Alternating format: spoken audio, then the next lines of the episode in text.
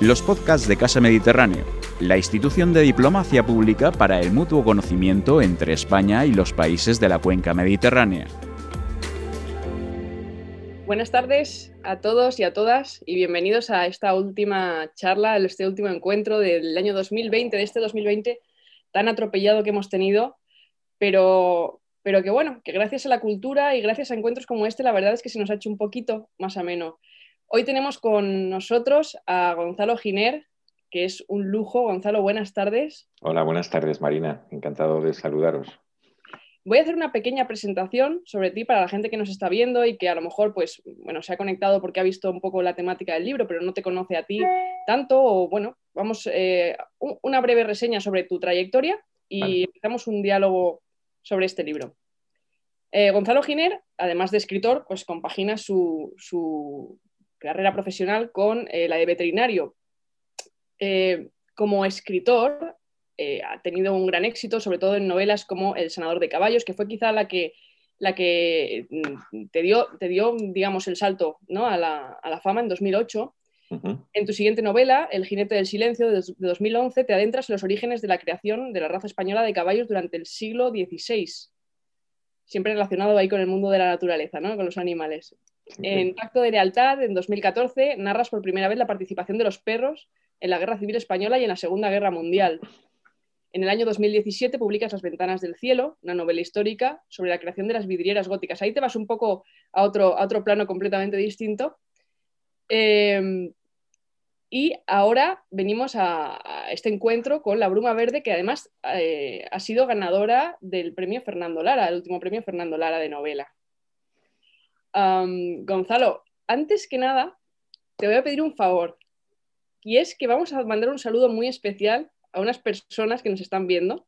Desde una residencia de ancianos, la residencia de ancianos de los ferroviarios de San Juan, porque ellas, eh, bueno, han pasado un año, las, eh, han pasado un año encerrados los pobres en, esa residencia con muchísimo cuidado, con un, con un mimo por parte del equipo médico, eh, por las enfermeras, los psicólogos que están trabajando con ellos para que no se depriman, para estar eh, haciéndoles animaciones, etc. Y ahora que parecía que llegaba la Navidad y que iban a poder salir, han tenido la mala pata de que se les ha metido algún positivo dentro y se van a tener que quedar todos encerrados durante las fiestas en la residencia. Están cada uno en su habitación aislados, pero nos están viendo desde sus teléfonos móviles. Entonces, a mí me hace muchísima ilusión que les mandemos un saludo y, bueno, pues eh, me hace mucha ilusión además acompañarles, darles una tarde un poquito diferente. Pues me uno a tu saludo y de verdad con, todo mi cariño eh, va todo lo que vaya a hablar, eh, va dedicado a vosotros y a vosotras, las que estáis en la, en la residencia y especialmente a Toñi. Y que nada, que lo disfrutéis, como también se disfruta de la lectura, pero seguro que también estáis, tenéis libros en vuestras manos porque nos acompañan también a viajar y ahora que no podéis salir de, las habitaciones, pues cada libro es un viaje, ¿no? Pues, pues nada, os invito a viajar con mil historias que hay preciosas y nada, hay un abrazo muy fuerte y espero que os guste lo que vamos a hablar hoy. Pues efectivamente, Gonzalo, como has dicho, eh, este año yo creo que todos hemos viajado más que nunca, quizá porque hemos tenido más tiempo que nunca para leer. Y este libro eh, la Bruma Verde con el que venimos hoy es uno de los libros que yo creo que me han llevado a uno de los sitios más exóticos en los que he estado en mi vida. Y digo que he estado porque la documentación es tan exhaustiva y es tan, tan mm, y te mete tanto en, ese, en, ese, entorno del Congo y de la selva que, yo creo que ha habido momentos en los que yo me sentía casi, casi con, con Vineca allí. Vamos a hacer un, pequeño resumen de lo que es el inicio de la novela para que se sitúen los espectadores y ya a partir de ahí empezamos a conversar, si quieres, y, entramos en, detalles del libro que, seguro que la gente que nos está viendo va a ir corriendo a comprar una vez terminemos, si es que no lo han leído ya, que yo sé que muchos sí que lo han hecho. Perfecto. Eh, la Bruma Verde es una historia que se desarrolla en la República Democrática del Congo. Em, aparentemente, en esta obra vamos a encontrar dos tramas fundamentales. Por un lado está Vineca, que desgraciadamente un día al volver a su poblado se encuentra con que el poblado está arrasado y ella es secuestrada pero durante ese secuestro se produce un accidente y es rescatada por un clan de chimpancés con el que va a convivir durante unos meses. Eso, esa trama, que es, la inicial, es con la que se abre el libro, eh, es, cautivadora y además está también, luego entraremos en, los detalles de cómo te has documentado para que sea absolutamente verosímil. Por otro lado, tenemos a Lola Freixida, que es una directiva de éxito de una compañía de telecomunicaciones, que recibe el aviso de que su mejor amiga, que es Beatriz Arriondas, que es una cooperante medioambiental, ha sido secuestrada. Y le piden que se traslade al Congo para eh, llevar a cabo la gestión del rescate o, la investigación que para, recuperar pues, la vida de, su amiga. Se va a ir con el padre de su amiga y a partir de ahí van a empezar a confluir las historias hasta que eh, pues se, van a cruzar. Eh, esta, novela ha sido catalogada por parte de la prensa como una, em, un thriller ecológico. Pero, ¿qué, narices es un thriller ecológico? Marina, pues yo tampoco sabría decírtelo. Yo creo que es una novela que tiene muchos ingredientes. A mí me costaba mucho, como suele costar a los escritores, catalogar lo que has hecho, ¿no? Eh, me produce un esfuerzo insólito a veces, ¿no? Y entonces decía, bueno, ¿y yo cómo puedo decir cómo es mi novela? Pues no lo sé, yo eh, es un poco aventura, quizá es más aventura que otra cosa, es una novela de aventuras.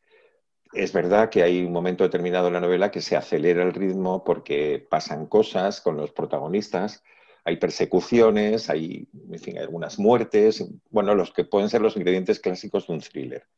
Y por tanto, pues bueno, vale, pues puedo decir que también es un poco thriller. Ecológico, pues hombre, no diría tanto. Eh, yo este no es un libro ecologista, es un libro que recoge una cosa que está pasando, o bueno, una cosa no, bastantes cosas que están pasando en la República Democrática del Congo, por desgracia, sobre todo referido a la deforestación masiva y al tráfico de especies ilegales. Y por tanto, bueno, desde ese punto de vista, pues sí que yo intento concienciar eh, sobre estos problemas que hay, porque los propios protagonistas lo van a hacer. Pero bueno, ¿cómo es? Pues yo diría que es una enorme novela de aventuras con ingredientes de amor, con giros inesperados, con, con muchas historias muy grandes de cada uno de los protagonistas y además es un canto al conservacionismo, a que dejemos las cosas como están, a no tocar la naturaleza más de lo, de lo que debemos a ver si muchos se conciencian con este, con este aspecto, porque tal y como van las cosas, yo espero que, bueno, fíjate si se ha notado en estos meses que hemos estado confinados el cambio que además que, se ha producido en, muchísimas ciudades y con, respecto puramente a la contaminación. Si estuviéramos confinados, el mundo, la verdad es que yo a veces tengo la sensación de que lo que sobramos somos nosotros. Pero bueno. Fíjate, yo, yo voy a Segovia casi, hoy de hecho he estado en Segovia esta mañana. Hoy yo trabajo en el norte de Madrid, en la sierra, como veterinario. Me refiero, trabajo con, en campo, no trabajo con una clínica de pequeños animales. Y mi zona de influencia es Segovia, Ávila, Salamanca y el norte de la provincia de Madrid, la sierra. Bueno, pues en Segovia muchos de los ganaderos con los que está hablando, eh, ellos todos son de la opinión de que el, clima ha cambiado, el clima local, eh, lo que es en su propia zona, porque el tráfico de aviones que van hacia Madrid ha disminuido de tal manera, bueno, disminuyó muchísimo, ahora creció un poquito más, pero sigue siendo muy bajo. Y dices que no hemos tenido nunca una primavera como la hemos tenido este año, ni un otoño como el de este año, ¿no? Y esto se debe a que no hay tanta contaminación ambiental y porque al fin y al cabo todos estos aviones algo dejan en la atmósfera y todo esto distorsiona, ¿no? Pues bueno, pues llevado al extremo de lo que estamos hablando en África, pues eh, surgen otros problemas de otro calibre que, antes he venido citando, pero solamente doy un dato. Eh, aunque no, ya digo que no sea lo más importante de la novela, pero bueno. El año pasado, no, el año anterior, creo que fue el 18, entre Brasil y el Congo se deforestó el equivalente en, espacio, ¿no? Para cultivar soja, o sea, se eliminaron todos los bosques, que voy a decir el tamaño, el equivalente a las provincias de Badajoz, Ciudad Real y Cáceres, que son las tres provincias más grandes de España. Bueno, pues todo ese territorio entre los dos países eh, perdió todos sus bosques para poder cultivar soja. Pues esto, a esa velocidad y a ese ritmo de deforestación, eh, las consecuencias pueden ser dramáticas para todos, no solamente para los que están viviendo allí, ¿no? También para todos. Bueno, y eso, la novela, pues trata sobre este asunto en el fondo, por debajo de las tramas humanas y de los personajes que aparecen. Em, sobre lo que estás comentando de las tramas, es una novela que a mí me ha llamado la atención porque, aparte de la profunda reflexión evidente y la crítica sobre lo que está sucediendo en, países como el Congo, la tala masiva, la venta de animales salvajes, todo lo que conlleva eso para además los poblados que viven allí y que, mm, son en muchos casos masacrados porque sus territorios no les pertenecen a ellos, pertenecen al gobierno. Entonces tienen el derecho a, echarlos de allí y, yo lo que no entiendo es por qué en muchos casos se producen estas masacres, ¿no? O sea, decir, mm, no sé si, cuando, cuando hiciste esta, decidiste comenzar la novela con esta situación, fue por un caso en concreto que te había llegado, sobre el que te habías documentado. No fue por un caso concreto, sino por la denuncia que estuve viendo de algunas ONGs que hacían la referencia a que determinadas empresas con nombre y apellidos, que yo en este caso, lógicamente, todos los nombres son falsos, pero con nombres y apellidos que habían cometido eh, pues este tipo de barbaridades. Es decir, que no solamente compran eh, miles y miles de hectáreas de selva que pagan al gobierno congoleño, pues, lógicamente con corrupciones por medio, sino que luego, eh, bueno, tiene como vía libre para decir todas las aldeas que están ahí metidas, pues se arrasan con ellas. Entonces, hombre, no digo que todos sean eh, de forma tan violenta como en esta novela arranca de una forma muy brutal, porque, bueno, también es verdad que desde la ficción me, me interesaba más ponerlo más en evidencia, ¿no? O sea, no es que sea siempre así, pero que actúan algunas con violencia parecida a la que sale en la novela, sí. O sea, eso sí que lo estuve leyendo y lo encontré en citas concretas, de denuncias concretas también. ¿no? Pues además de, esta, de estas tramas aparentemente eh, iniciales o, digamos, eh, estas tramas que se utilizan para hacer la sinopsis, ¿no? la, base del libro, tienes una, cantidad de subtramas tremendas y sobre todo de tramas psicológicas, porque cada personaje tiene una trama detrás, una, una historia detrás y una evolución psicológica muy bien narrada a lo largo de la novela. Y, además juegas muchísimo con los personajes contrapuestos. Por ejemplo, eh, Beatriz, que, está, que es la, chica que es secuestrada, es el personaje antagónico de su propio padre. ¿no? Cierto. Colin y Lola aparentemente también son antagónicos. Y luego, incluso entre los propios chimpancés, también, también hay un antagonismo, ¿no? En, los caracteres, en las reacciones, en todo. Cada, las personalidades están muy bien trabajadas y muy bien compensadas a lo largo de la novela. Entonces, a mí me gustaría saber, cuando tú te planteas escribir una historia como esta, bueno, primero, cómo, cómo llegas a la conclusión de que quieres hacer una historia sobre esto. y, en segundo lugar, cómo empiezas a elaborar todo, todo el entramado que va a llevar a la verosimilitud absoluta de, la, evolución y, los sucesos que van a ocurrir durante toda la novela. Bueno, pues empiezo el dónde y cómo surge la idea de escribir La Bruma Verde. Eh, yo estaba hace dos años y medio creando una historia diferente que no tenía nada que ver con el Congo ni con nada, sino que tenía que ver con Valencia y con, la historia de Valencia. Mi familia, por parte de padres, valenciana mm, de toda la vida. Yo, mi padre ya se murió eh, tenía ocho apellidos valencianos.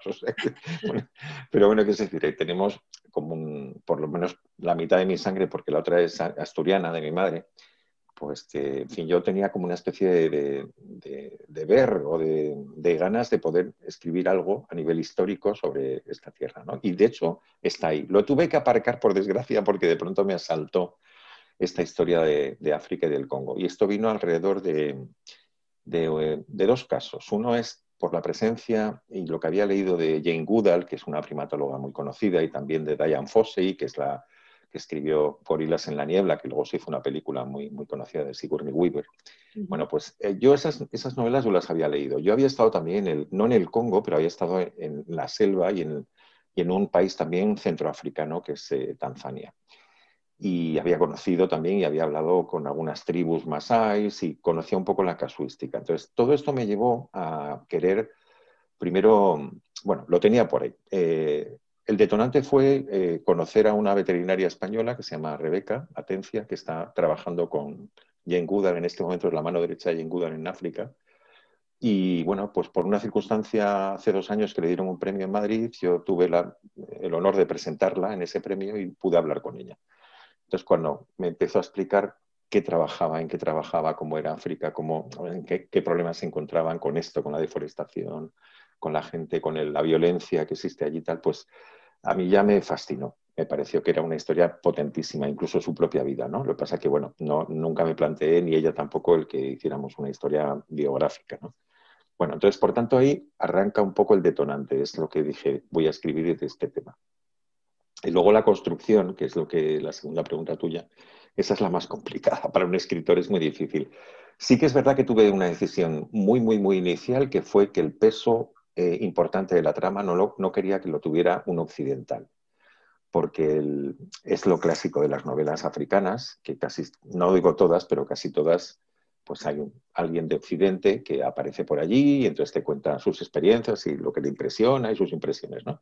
No, a mí me gustaría y me apetecía tener la visión desde dentro, que era la de esta chica que se llama Vineca, y, y, además la visión de alguien que realmente tiene pues, un mundo tan pequeño como una pequeñita aldea, con una referencia muy estrecha a la aldea, y poco más, no conoce nada más en su vida y es jovencita, 16 años, pequeñita de estatura y con un, matiz importante que esto va a ser muy importante en su vida y es que eh, su abuelo se lo dice porque es el único que le queda en la familia y su abuelo le dice ya en la primera página que es hija de la selva y además es hija predilecta de la selva. Tanto es así y como prueba de que es hija predilecta de la selva que le ha dejado el color de la selva en su mirada. Y ella tiene unos ojos verdes muy especiales, que le van a servir en algún momento determinado de la trama para salvarla. ¿eh?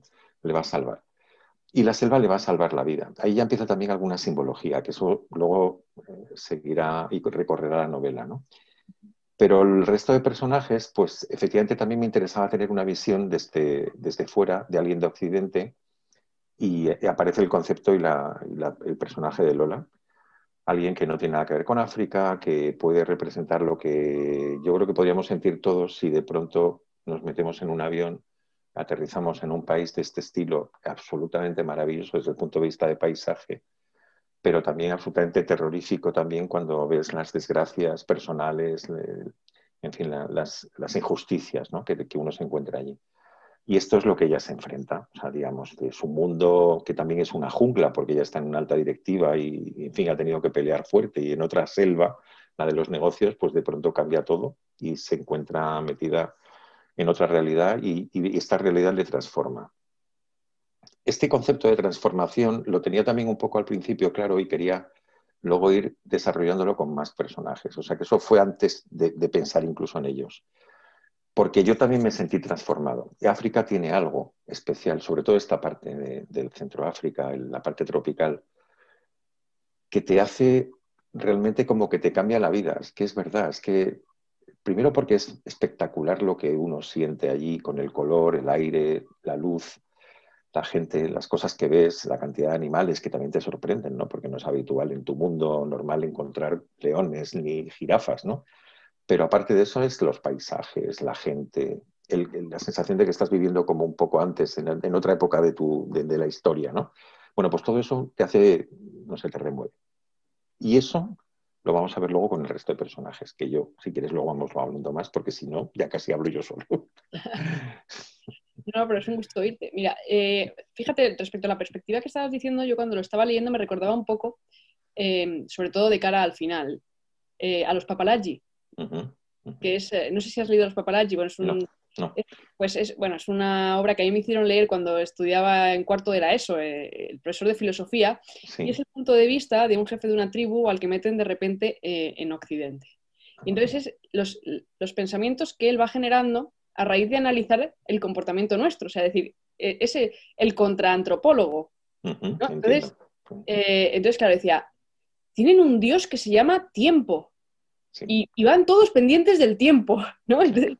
cuando nosotros vemos que han pasado ya demasiadas lunas, sabemos que somos muy mayores, ¿no? Pues, un poco, un poco quizá la perspectiva contraria, ¿no? Y es, es una novelita, eh, ni siquiera es novelita, es como un cuento, pues, pues, que tendrá 40 páginas y además con dibujos, pero, pero sí que te hace reflexionar sobre cómo puede ver alguien que es de una cultura totalmente ajena a la nuestra y que es muy parecida, si no la misma que la de Vineca en este caso, pues nuestro, nuestra forma de ver la vida, ¿no? Y, hay un momento, además, en el que Vineca hace eh, un comentario que dice, es que, ¿por qué las casas son tan grandes si solamente viven dos personas? ¿No? O sea, por ejemplo. Sí, sí, sí, cierto, sí. Bueno, y, es, que sí, estoy de acuerdo, porque efectivamente desde sus ojos y desde esta mirada, eh, con toda la sencillez y con toda la verdad de lo que ella siente te va, nos va a contar cosas. Esta es una de ellas, porque además encima ve que tiene mucha madera, ¿no? Que es justo lo que está desapareciendo en, su país. ¿no? a quitarnos eso para construir esto. Exacto, exacto. Que no necesitáis porque, o sea, porque sois solo dos. ¿Para qué tanto, no? ¿Para qué tan grande? Pero también, por ejemplo, otra de las reflexiones es el interpretar incluso el amor entre dos personas, porque ella da su, bueno, está influida bajo su cultura y su forma de entender las relaciones personales. Y lo explicará. No vamos a adelantar mucho, pero la iremos viendo también haciendo esto. O desde luego, por supuesto, eh, interpretar por qué una persona que descubre que va, que va a ser muy importante luego en el desarrollo de la novela, porque ve unos ojos azules que no ha conocido hasta ese momento y de pronto se le cruza con algo que le habían contado, que en la tradición suya, en la aldea, pues explicaban que había un ser que era el que transportaba las almas que habían fallecido hacia el interior de la selva y a través del río Congo. Entonces, cuando vea un personaje, que, va a ser un personaje importante, que se llama Colin, un inglés, y le ve esos ojos azules, eh, se derrite en el sentido de decir, este es el ser que me hablaba mi abuelo y mi familia. Entonces, es verdad que toda esta historia, la filosofía de por qué ellos creen en el equilibrio entre la flora, la fauna, viviendo en la selva, claro, pues es que es lógico, ¿no? Pero nos la explica. Y esas explicaciones creo que para mí eran eh, enormemente importantes y me llevaron mucho tiempo descubrirlo, ¿eh? porque no me las invento. O sea, esto es parte de la cultura de, este tipo de, tribus ¿no? que están todavía viviendo en el interior de la selva del Congo. Bueno, y Pues fíjate que, que, cuando vamos a volver un poco al principio, cuando mm, Vineca es secuestrada y eh, se produce ese accidente y entonces el clan de chimpancés la, coge, como para ella es, eh, bueno, es un lenguaje completamente, a pesar de ser su entorno, es un lenguaje completamente distinto, es un, es un ambiente completamente distinto, es una cultura de los chimpancés, evidentemente, completamente distinta y se tiene que adaptar. Imagínate si hubiéramos sido uno de nosotros a los que cogen los chimpancés. O sea, Pavor, pánico, ¿eh? Claro, estamos pensando porque, a ver, fíjate, la gente que está escuchando esto, un chimpancé, hay muchas variedades dentro de los chimpancés y hay muchas especies de chimpancés.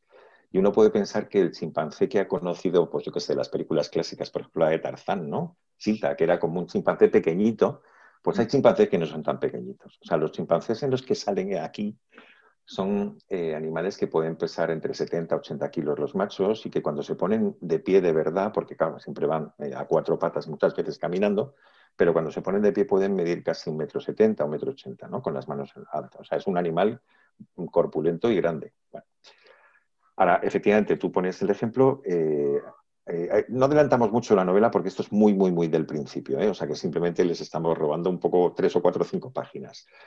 Pero es verdad que de pronto, bueno, hay ese accidente que hacía referencia y aparece un clan de chimpancés, que son los que provocan ese accidente y se cruzan con unos coches, y, se llevan a, a, Vineca. Se la llevan, pero porque hay una de ellas, la madre, una, perdón, una chimpancé que es líder de la manada, una de las líderes, porque siempre conviven un líder y hay una, y una hembra también que es líder, esto es bastante habitual en la naturaleza, pues ella ha perdido una cría y, digamos, como que ahija a Vineca y se la lleva. Bueno, entonces, evidentemente, Vineca, que es verdad que está acostumbrada a vivir en la selva, pero no está acostumbrada, como es normal, a vivir dentro de un clan de chimpancés con unos hábitos que no conoce y que le da miedo. O sea, lo primero que siente es pavor, o sea, y con ganas de escapar.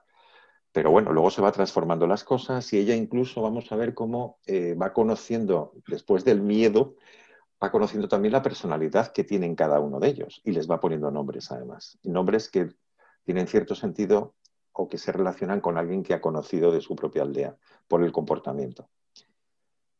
Bueno, yo creo que esta parte de la novela, yo creo que es la parte más original, me, da la impresión de todo lo que va a encontrar el lector, eh, porque vamos a ver en vivo y en directo, o sea, les voy a llevar, de verdad, eh, o sea, les voy a plantar en medio de este clan, van a respirar, van a oler, van a sentir el ruido de la selva y lo que están haciendo ellos, van a entender cómo están nidando en un árbol o cómo cazan o cómo están, eh, cómo seleccionan la comida, cómo utilizan herramientas para poder facilitar el acceso a la comida, cómo se siente el duelo, cómo vive el duelo una madre de chimpancé, una hembra de chimpancé que ha perdido una cría, o cómo se engañan entre ellos para aprovecharse en un momento determinado, cómo se drogan. Hay un montón de, datos que son reales, o sea que nada de lo que he puesto me lo he inventado. Son comportamientos eh, que los chimpancés realizan y muchos de ellos son los que, pues en algunos casos eran los que describía Jane Goodall en sus trabajos o algunos otros los que en relación a, los gorilas también, pero que en algunos casos son exactamente el mismo comportamiento, describía y ponía en su novela el o sea, Diane Fossey, ¿no? con gorilas en la nieve. O sea, pero toda esa parte yo creo que va a ser bonita porque vamos a encontrar eh, también la evolución de la propia Vineca, que al final hasta se hace un poco como un hueco dentro de ese clan, ¿no? Es uno más. Sí, porque hay un factor que tienen además los chimpancés, las chimpancés más, en este caso, que es la solidaridad, porque es, que se ayudan. O sea, es que yo recuerdo una escena que yo estaba temblando cuando la estaba leyendo, que era la escena en la que Vineca ve cómo se acerca una serpiente. Y, sí, y, más, eh, espérate que, Furaja, Furaja. Que, es su, que es una bebé chimpancé que se, se le pega a ella, ¿no? Está, se lanza a, por la serpiente como si fuera aquello, y la otra está temiéndose lo peor, dices que, y, de repente aparece, ¿no? Una, otra chimpancé que le salva la vida, ¿no? Es un momento, eh, es, un, momento puntual, son dos párrafos eso, pero, pero eh, es un detalle que dices, jolín, es que, es que realmente meterse ahí dentro me parece terrorífico y además creo que lo cuentas de una manera que, que consigues que el lector se meta en la situación del, del pánico que tiene que estar pasando esa criatura allí que tiene 16 años, que es una cría, pero, pero que fíjate, en un momento dado también en la novela dice, dice un personaje, dice, tiene 16 años, dice, es una niña, y dice, y dice Colin, no, es una niña, pero en su tribu ya debería tener dos o tres hijos, o sea, que es que... Pues fíjate, esta capacidad de ahijar, el que un animal, como puede ser un chimpancé, un primate, pueda ahijar a un humano, es la otra cara de lo que realmente, por ejemplo, está pasando en los centros de rehabilitación de chimpancés o de primates, que hay algunos en el Congo y en otros países, donde se recogen los bebés de chimpancés que se quedan eh, solos en la selva porque han matado a sus madres para comerciar con su carne o con lo que fuera, se quedan solos y, este, lo que sucede, que esto es una realidad, es que en el mundo de los chimpancés la relación materno-filial es brutal, pero tal brutal que necesitan entre 5 y 6 años de comunicación y de, estar unidos, pero vamos, casi a pespuntes, o sea, están pegados las crías con las madres, o sea, necesitan esa presencia para su propio desarrollo eh, como, individuos, eh, por tanto, esa relación de ahijamiento no es infrecuente, se puede dar en un sentido que es lo que está más común, o sea, es decir, personas que están trabajando en estos centros de rehabilitación cogen a estas crías y estas crías están conviviendo con ellos día y noche durante cinco o seis años para que no se rompa ese vínculo, para que se desarrolle mentalmente de forma adecuada. Y esto puede suceder, y es un poco el giro que yo le doy en la novela, en el otro sentido, en la selva misma, cogiendo a una persona que en este caso es una chica. Y si nos vamos a la otra trama inicial de la novela, vamos a encontrarnos con dos amigas Em, que son Lola y, Beatriz. Como te decía, dos personajes contrapuestos, porque Lola es el modelo de, mujer de éxito profesional, empresarial, una directiva de una gran empresa con 36 años que gana 18.000 euros netos al mes. Em, y Beatriz es un poco el alma perdida, que no sabe muy bien cómo encontrarse y que al final, después de todo, decide que, bueno, que ha pensado que va a dedicar su vida a irse al Congo y luchar por las causas medioambientales, ¿no? Cosa que ni Lola entiende, pero respeta, y el padre no entiende ni respeta. Entonces, ahí, cuando ella se, produce el secuestro, tienen que viajar en un avión al Congo, dos personajes que desde un punto de vista occidental tienen que analizar el comportamiento, o, la, motivación de Beatriz a verse jugar la vida allí, uno desde el respeto, otro desde, desde, desde total, el rechazo absoluto, y además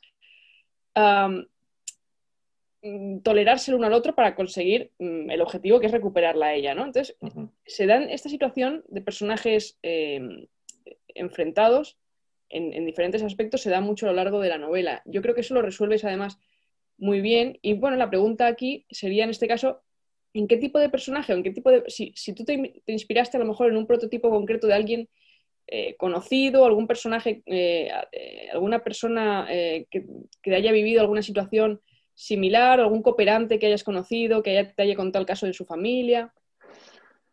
Sí que he conocido cooperantes que me han servido muchísimo para poder también construir no su personalidad, sino quizá más los motivos que le han llevado primero a, dar el salto, ¿no? a abandonar todo su mundo, su pasado, su familia, sus amigos, para embarcarse a una aventura que a veces son aventuras muy peligrosas. Bueno, entonces así que esas motivaciones y luego lo que sucede allí, eh, yo lo he podido hablar con alguno de ellos, médicos, mm, han sido el caso, y también con algún veterinario que también está trabajando en estos centros de rehabilitación. Así es que sí que es verdad que esos personajes aparecen un poco después, no tienen que ver con Lola ni con, ni con Beatriz. Y no, estos no, no tenía ninguna referencia, salvo que posiblemente, porque a veces cuando uno dice no tengo referencia, pues lo habré leído, habré leído eh, cosas en revistas, en libros, en, en otras, incluso en películas y tal, que te, que te influyen. Normalmente seguro que sí. Pero no, la construcción de estos dos personajes que son íntimas amigas desde muy pequeñitas, y que esta amistad además les va a venir muy bien en un momento determinado en la novela porque va a significar que pueda una descubrir determinadas cosas que necesita para desvelar lo que ha pasado, ¿no? Y gracias a esa amistad de pronto se acuerda de cosas que compartían muy de pequeñas. Bueno, pues, pero esa amistad eh, les lleva, bueno, en el caso de Lola, a abandonar todo, incluso abandonar su trabajo, su mundo cómodo y muy cómodo y de lujo, para de pronto decir, oye, pues lo que antes yo veía en mi amiga que no la aprobaba, pero lo respetaba, pero no entendía, me parecía que Beatriz era la típica ejemplo de, de Kumbaya, de, bueno, de que, oye, todo vale fenomenal y, y, a vivir y que son dos días, y, pero lejos de responsabilidades, de trabajo, de sacrificio, de esfuerzo, de meterse en el mundo real, ¿no? Bueno, pues eso, ella llega un momento en que también se va a dar cuenta que, bueno, que merece la pena. Y ella también va a, sufrir, más que sufrir, ¿no? Va a experimentar esa transformación. Pero no tengo, una, no tengo a alguien concreto, ¿eh? me los inventé en este caso. En los médicos no. Y en los médicos hay una cosa, voy a contar un detalle nada más que me llamó mucho la atención con, un, con uno de los que hablé, que contaba, él le tocó vivir hace muchos años la experiencia horrible del genocidio, que seguro que hay algunas personas que lo, que lo recordarán, entre dos tribus importantísimas de esa zona, que es, bueno, entre el Congo y Ruanda, que son los Hutus y los Tutsis. Esto no hace mucho tiempo, bello, fue mm, un genocidio brutal, se mataron alrededor de un millón de personas en muy poco tiempo, además a machetazos, en fin, una barbaridad. Bueno, y este cooperante acudió por primera vez a un campamento, cuando ya un campamento de la ONU, que, se había montado con 300.000 personas en unas condiciones tremendas. Y él decía, como médico, que era su primera experiencia de cooperante, que él creía que iba a llegar allí y lo primero que le iban a poner en una tienda, pues para operar o para, en fin, atender heridas o, o todo lo que, o enfermedades, ¿no? pero lo que más le sorprendió fue que desde el primer día el que estaba organizando todo el, mantenimiento de todo lo que había allí le dijo, no, mira, tú lo que vas a hacer es, lo primero de todo, es coger una pala y te vas a poner a cavar junto con esos otros 40 que están médicos como él o, de otras profesiones que estaban cavando para intentar encontrar agua, porque decían, es que si no tenemos agua, da igual lo que hagamos, que se nos va a morir todos y nosotros también, o sea, necesitamos agua. Bueno, pues él estuvo durante bastantes días sin ver un paciente y sin hacer nada, simplemente se encontraron agua. Bueno, pues ese tipo de experiencias que uno puede vivir, solamente las puede entender si las ha vivido. En esta novela he intentado salpicar en muchos de estos personajes cosas que son este tipo de detalles, que convierten eh, las vidas de estos eh, individuos anónimos, los cooperantes, en auténticos héroes, héroes en el silencio, héroes que están haciendo pequeños avances, a veces insignificantes, pero que sumándolos todos, pues consiguen cosas muy grandes. Y también la novela esta es un homenaje, aparte de esas tramas que hablamos, es un homenaje luego implícito a estos cooperantes. De hecho, hay una escena terrorífica también en un hospital, ¿no? Cuando, cuando ella conoce a la pareja de Beatriz eh, y se encuentra a todos los niños aquellos desnutridos. eh, eh esos test son reales. Sí, sí, sí, esos test tienen nombre y apellidos, lo pongo en, la novela y son test que se hacen eh, frecuentemente.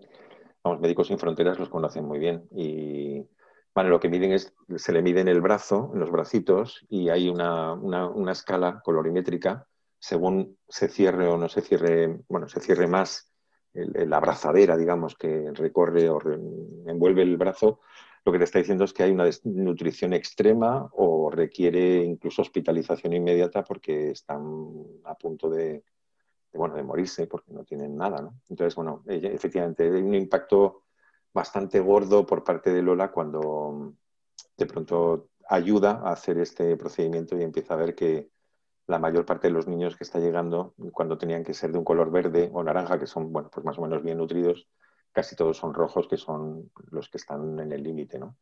Y esto ocurre, o sea, esto no es una invención, es que esto por desgracia ocurre. Sí, además hay, hay un, momento en el que, en el que además eh, consigues generar también ahí ese, en el lector, un, como un vacío en el estómago, ¿no? un vértigo en el estómago que es cuando eh, Lola se fija en una de las madres que se van a llevar a su hijo totalmente desnutrido, que probablemente no salga de la situación, y dice, no se ve una especial expresión de dolor en la cara de la madre, porque probablemente para ellos es natural perder hijos y tenerlos, y perderlos y tenerlos. Sí, esas son esas leyes que no están escritas, que son las leyes de la, de la selva y de este mundo, de África, ¿no? Mm. donde a veces la vida vale muy poco. ¿eh? Eh, voy a poner un ejemplo también, eh, muy real y muy actual. A lo largo de la novela aparecen escenarios que son bastante importantes en la trama. Uno de ellos es un centro de rehabilitación, antes lo he citado, de chimpancés, de primates en general, pero vamos, casi todos son chimpancés, en una región del Congo que se llama Kibusur, está cerca de Ruanda. Bueno, pues en ese centro en este momento hay varios españoles trabajando. Yo conocía y hablé bastante rato con una de ellas, con la directora, que es una, chica muy joven además, y, Saso se llama, Saso Vélez de Burgo. Y había otro segundo mm, veterinario que se llama Luis, que es, yo sabía que era andaluz, pero nunca conseguí eh, hablar con él. Me costó muchísimo tiempo, no, no me costó, no, es que no lo conseguí. Mira que lo busqué y además removí Roma con Santiago eh, para ver quién era y, localizarlo. Bueno, me dieron un correo electrónico, le mandé correos y nunca me lo contestó, ninguno. Y ya hasta me enfadé casi con él, digo, este tío. Bueno, total, que hace dos semanas me localizó él y, empezó a contarme cosas, ¿no? Y dice, qué pena no haber hablado contigo más, porque, bueno, había leído ya, no ha leído la novela, pero se la estaban contando desde España, un amigo y me decía, bueno, es que hay muchas cosas en las que pones que son absolutamente ciertas. Bueno, es que me las contaba su jefa también, es que no tuvieron ahí comunicación entre ellos, no sé. Pero me decía, por ejemplo, eh, bueno, mira, este sábado eh, habíamos ido con mi mujer a, ver un pueblo cerca, a 20 kilómetros, para ir al mercado, pero tuvimos un montón de lío en el de camino porque había varios muertos en la carretera. Y esto por desgracia es demasiado común por aquí, porque la vida no vale nada. Entonces, si hay robos, asesinatos o alguien se enfada con el otro, pues se matan y directamente se acabó. Y hay paramilitares, milicianos, eh, mafiosos, los que están relacionados con las minas de oro, que hay por ahí un montón de oro, hay minerales muy valiosos, el famoso coltán de los móviles es la zona donde también hay un montón de minas, hay explotación infantil, esclavización de, niños también. Bueno, entonces todo ese tipo de cosas eh, eh, te las cuenta y, se queda tan ancho, como diciendo, no, no, claro, es que esto es lo que pasa por aquí. Pues eso, cuando yo antes decía que esta novela también es un, o intentaba ser un homenaje a este tipo de personas, es porque realmente eh, imaginaros en qué condiciones están trabajando.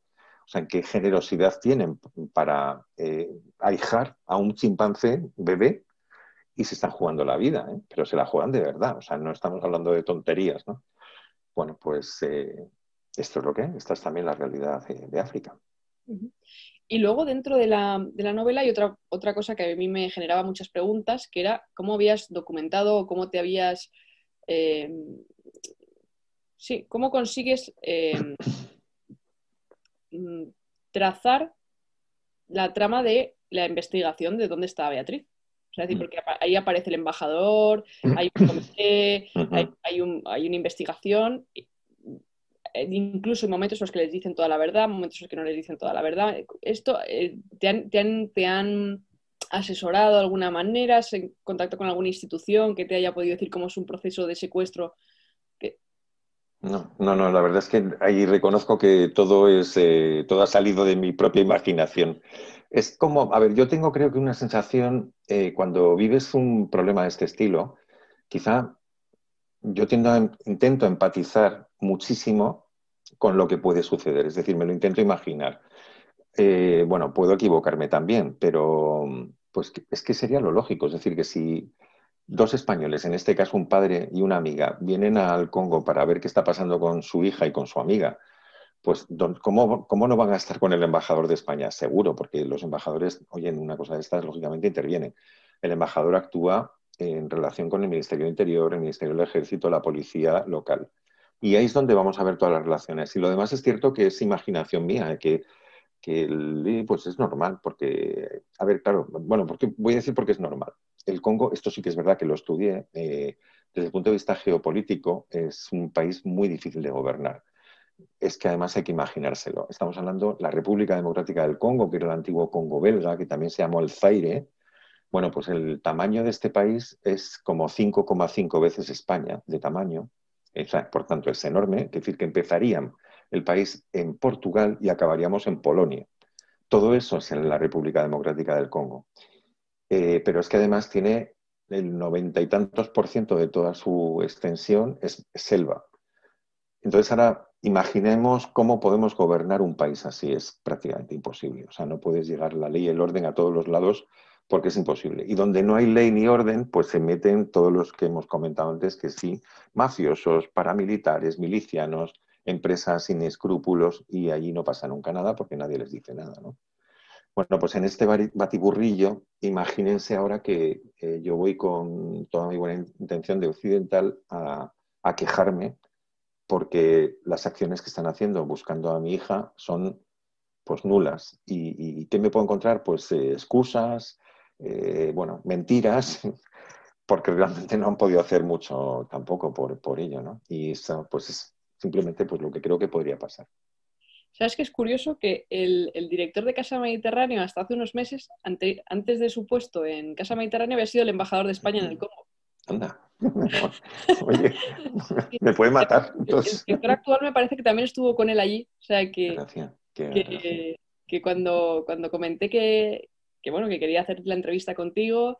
Enseguida me, llamó Héctor y me dijo, ostras, qué casualidad que precisamente esto transcurre en el Congo. O sea, que fíjate, hubiera sido también una buena fuente de documentación ellos, ¿no? Sí, cierto, cierto, sí. Sí, porque hay veces que, a ver, yo normalmente es verdad que soy muy escrupuloso en todo lo que es todos los datos y toda la documentación de cualquier novela. Las anteriores mías son novelas históricas, entonces estas todavía requieren más documentación pero que hay momentos en que ya no, no sabes dónde buscar más o, el proceso de búsqueda es tan largo y tan laborioso y tan frustrante que ya dices, mira, pues como no lo he encontrado, pues me lo invento, porque es que no, no me queda otra, ¿no?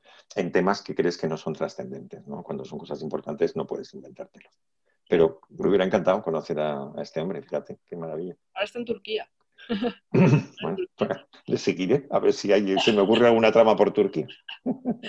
Eh, bueno, no, lo he dicho, pero la gente puede enviar preguntas por, el chat. Tenéis un número de WhatsApp en YouTube y tenéis también el chat directo, que yo lo, puedo ver y puedo transmitirle directamente las preguntas a Gonzalo. Gonzalo, ¿qué supuso o cómo te planteaste presentar esta, esta novela al Fernando Lara? Eh, pues mira, justo por lo que decía, porque mm, como mi registro anterior era de novela histórica y es lo que más me ha tirado, ¿no? Las seis novelas anteriores que tengo publicadas son todas de corte histórico. Bueno, entonces esta que, como he dicho, surge así, me asalta, ¿no? en la historia de esta novela, me entra también posteriormente un poco de pánico, porque digo, bueno, yo no estoy habituado a moverme incluso en conversaciones o cosas eh, relacionadas con la actualidad, ¿no? Y, no sé si ese mensaje, ese lenguaje me va a dar bien o mal. Y bueno, total, bueno, yo empecé, yo me lancé. Eh, será que soy un poco también inconsciente, ¿eh? porque siempre he sido un poco inconsciente en general. Yo creo que un escritor tiene que ser un poco inconsciente para poder avanzar, porque si eres demasiado consciente demasiado responsable y demasiado mirado, no avanzarías nada. Pero bueno, eh, nada, pues eso, entonces no sabía muy bien cómo enfocarlo, ya empieza a crecer la novela en mi cabeza y en un momento determinado, como me doy cuenta que, mm, que estoy trabajando con algo diferente a lo habitual, pues me, interesaba y se me planteó la tentación de, intentar buscar público nuevo, eh, que no me había leído nunca y que tampoco es habitual en novela histórica, otro público. Y, sí que lo comenté con mi editora, con la editorial y con mi editora que tengo muy buena relación. Y le dije la idea, digo, hombre, yo creo que cuando, cuando eh, se da un, o sea, se consigue un premio, ¿no? pues esos premios yo creo que te, dan un, una posibilidad de, ampliar tu mercado habitual de gente y los lectores, te da más visibilidad. Bueno, entonces, claro, sin saber si luego iba a ganar lógicamente o no, pues dije, bueno, pues yo mira, me, lanzo. Tanto es así que me lancé, mandé el manuscrito en marzo, luego el premio Fernando Lara siempre se daba en mayo, este año no se dio en mayo por el tema del COVID, se retrasó, yo no sabía nada. Eh, yo decía, pues esto igual se anula, ¿sabes? Porque la concesión del premio no se sabía nada.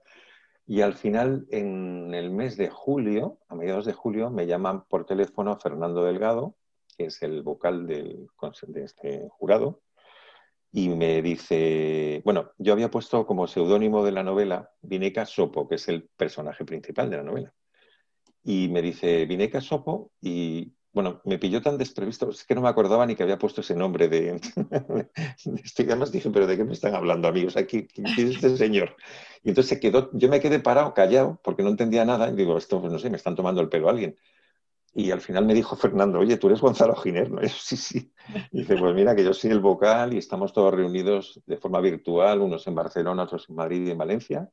Y hace cinco minutos que hemos decidido que el ganador de la novela eras tú. Entonces, bueno, pues imagínate, un alegrón enorme. Pero ese era el motivo, ¿eh? intentar también coger público nuevo y, bueno, hombre, también hace ilusión, claro, ganar un premio. Te da un, espaldarazo. Además, un premio como el Fernando Lara, o sea, que no es cualquier premio. Pero, eh, y bueno, ¿cómo está siendo la promoción ahora en, este, en estos tiempos? Porque, claro, a lo mejor esta novela hubiera sido ideal pues, para meterse en algo, a lo mejor en determinados colectivos, pero ahora, tal y como está en la situación, es puramente virtual o, se están permitiendo salir.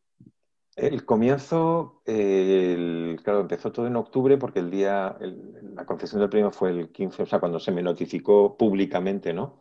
Porque me dijeron que tenía que estar callado los dos meses para que nadie lo supiera, entonces fue un secreto ahí. Eh, pero bueno, luego se dio eh, publicidad a partir del 15 de septiembre. Entonces, desde septiembre hasta prácticamente noviembre, pude moverme un poco más. Todavía no estaba tan mal eh, como estamos ahora mismo. No había empezado la segunda oleada. Y la verdad es que sí, o sea, pude ir pues, a radios, a viaje por Sevilla, por Bilbao, por otros, distintas ciudades, ¿no? Valencia también estuve, bueno, total que bien pero luego se ha ido complicando más y ya todo prácticamente es virtual, o sea, todo es vía ordenador y ya, mm, por supuesto es fantástico, ¿no? Porque esta oportunidad de hablar contigo, pues, eh, oye, es fenomenal y además, pues seguramente hay mucha gente escuchándolo, pero luego lo pueden ver y pueden verla las veces que quieran y, durante un tiempo, ¿no? Entonces, con lo cual es verdad que son unas herramientas magníficas, pero oye, falta el público, ¿eh? O sea, nosotros lo echamos mucho de menos, porque pues es que en las otras novelas, yo que sé, la cantidad de presentaciones de clubes de lectura, de presentaciones en bibliotecas o, bueno, de cualquier tipo, ¿no? Y el tener a la gente que te está mirando, que te está escuchando, que luego te comenta cosas en directo, que viene a que le firmes, pues eso se ha perdido de momento. Entonces da mucha pena, la verdad. Es que nosotros también, no sé, es como que nos falta esa comunicación vital con el lector sí que es cierto, porque yo lo que sí que noto es que en las presentaciones, cuando son presenciales, pues siempre dices, bueno, turno de preguntas. Y siempre cuesta más o cuesta menos, pero hay alguien que levanta la mano y ya se animan todos los demás. Pero aquí cuesta mucho más. Yo hace un ratito que he puesto ahí un mensaje, podéis hacer preguntas si queréis y tal, y parece que la gente está como esperando que alguien lance la primera también. Pero como no se ven unos a otros, tampoco. Claro, claro, claro. No, hay interactúan, no, interactúan entre ellos. Cuesta mucho interactuar. Pero bueno, yo creo que, la gente que, nos haya escuchado eh, se ha quedado con, la, esencia de la historia. Creo, quiero que quede claro que es una novela que no, no se queda en, esa, en esas tramas que describe la, solapa del libro, que es una novela que tiene muchas subtramas y que tiene muchas tramas psicológicas y que tiene una evolución de los personajes que tienen su propia trama. Es decir, que tiene, es una novela que se puede leer en muchas dimensiones, en muchas capas, es decir, que no, no, no quedarse en la superficie, porque eh, realmente eh, quien quiera sacarle partido a esta novela, de verdad, mm, eh, le, va, le va a cambiar muchas perspectivas y muchas formas de ver muchas cosas. Y yo la verdad es que te agradezco que hayas escrito esta obra. A mí me ha cautivado. La verdad es que cuando me la, bueno, cuando hablé con Isa para, preguntarle ¿no? qué, obra podíamos presentar y me, y me la propuso, mm, primero me chocó la trama porque, porque es una trama que no estás habituado a leer. Yo generalmente pues más novela negra o más novela histórica clásica, ¿no? y, y, la verdad es que la he disfrutado como, como una enana. He estado una semana enganchada al libro y, y, mira, ahora justo están preguntando, ¿ves? Es que estas cosas es lo que tiene. ya última hora. mira, te, transmito la pregunta. Dice, ¿cómo compaginas tu trabajo como veterinario con la escritura y más con historias tan voluminosas y tan documentadas y, y tan bien narradas? Bien. Bueno, pues yo cuento dos cosas. Una es, yo soy autónomo y esto significa que eh, gracias a eso, tiene sus partes buenas y sus partes malas, y como parte buena, que hay pocas, pero bueno, alguna buena de autónomo, es que te puedes organizar un poco tu vida, ¿no? Eh, de tal manera que, mm, a ver, yo habitualmente durante la semana trabajo como veterinario en principio casi cuatro días seguidos, pero me suelo intentar dejar un día eh, cuando estoy escribiendo o un poco más de tiempo para poder dedicarlo enteramente a escribir. Pero he de confesar que es el momento en el que menos avanzo, porque mm, mi única herramienta después de muchos años para poder escribir estos tochos que tienen 500, 600, 700 páginas alguno de ellos, pues no consiste más que en levantarme muy temprano. Yo madrugo muchísimo. Eh, a las 4, 4 y pico de la mañana me despierto y me pongo a escribir, te pones ojos de socorro, ¿no? Pero si ahora no están puestas las calles ni nada. bueno, pero es que precisamente como no están puestas las calles, pues los teléfonos tampoco están puestos, ni nadie te distrae, ni hay un WhatsApp, ni nada de nada, ¿no? Y bueno, pues nada, de 4 a 7 más o menos utilizo esas tres horas para escribir y luego ya me voy a mi trabajo. Eh, eso durante un tiempo, bastante tiempo, ¿eh? porque una novela me puede llevar 14, 15, 16 meses, 18 meses, por ejemplo, desde que empiezo hasta que la termino después de las mil correcciones que, le doy. Y esa es la única manera de poder compatibilizarlo, no se me ocurre otra. Eh, también es verdad que como antes explicaba que en mi trabajo hay mucho viaje porque tengo que ir a otras provincias, pues el tiempo del coche lo utilizo para pensar muchas veces. Entonces estoy dándole vueltas a lo que luego al día siguiente escribo a primera hora. Así es que no me cuesta tanto el ejercicio de escribirlo porque lo llevo muy trabajado durante el día anterior y prácticamente llego y, ya me sale casi sin problemas. Así es que nada, estas ojeras que se me verán o no se me verán, pues no son casuales, ¿eh? o sea que esto tiene un precio. ¿Estás escribiendo ahora? No, en este momento no. Eh, casi siempre tardo, cuando termino una novela, ya digo, yo publico cada tres años aproximadamente y hay un año de promoción y descanso, vamos a decirlo así, y los otros dos ya son de meterme en la nueva historia. A que de momento no, ahora estoy descansando. Y leyendo, que ya me apetecía leer, porque luego si no, no nos da tiempo nunca leer a otros autores. Claro. Pues Gonzalo, ha sido un placer si hay alguien que esté viendo y que todavía tiene la duda de qué libro regalar en Nochebuena, ya sabe qué libro tiene que regalar. y, muchísimas gracias a todos los que nos habéis acompañado. Gracias a Casa Mediterráneo por, continuar con este ciclo que además continuará en 2021. Y, bueno, reiterarte a ti el agradecimiento, a Isa por habernos puesto en contacto y, y muchísimas gracias, Gonzalo, que pases unas fiestas fantásticas Igualmente, volvemos otra vez a, la residencia donde está tu abuela. O sea que vuelvo a saludarla, ¿eh? a Toñi, y que, en fin, espero que se le hayan pasado bien y que disfruten dentro de lo que tienen, pues haberles dado un ratito de pasarlo bien. Les llevaremos algún ejemplar para que lo puedan ellos tener allí y que, y que lo lean. Estupendo. Ha escuchado un podcast de Casa Mediterráneo. Para acceder a nuestras actividades y contenidos, le invitamos a visitar nuestra página web y a seguirnos en nuestras redes sociales, YouTube, Instagram, Facebook y Twitter.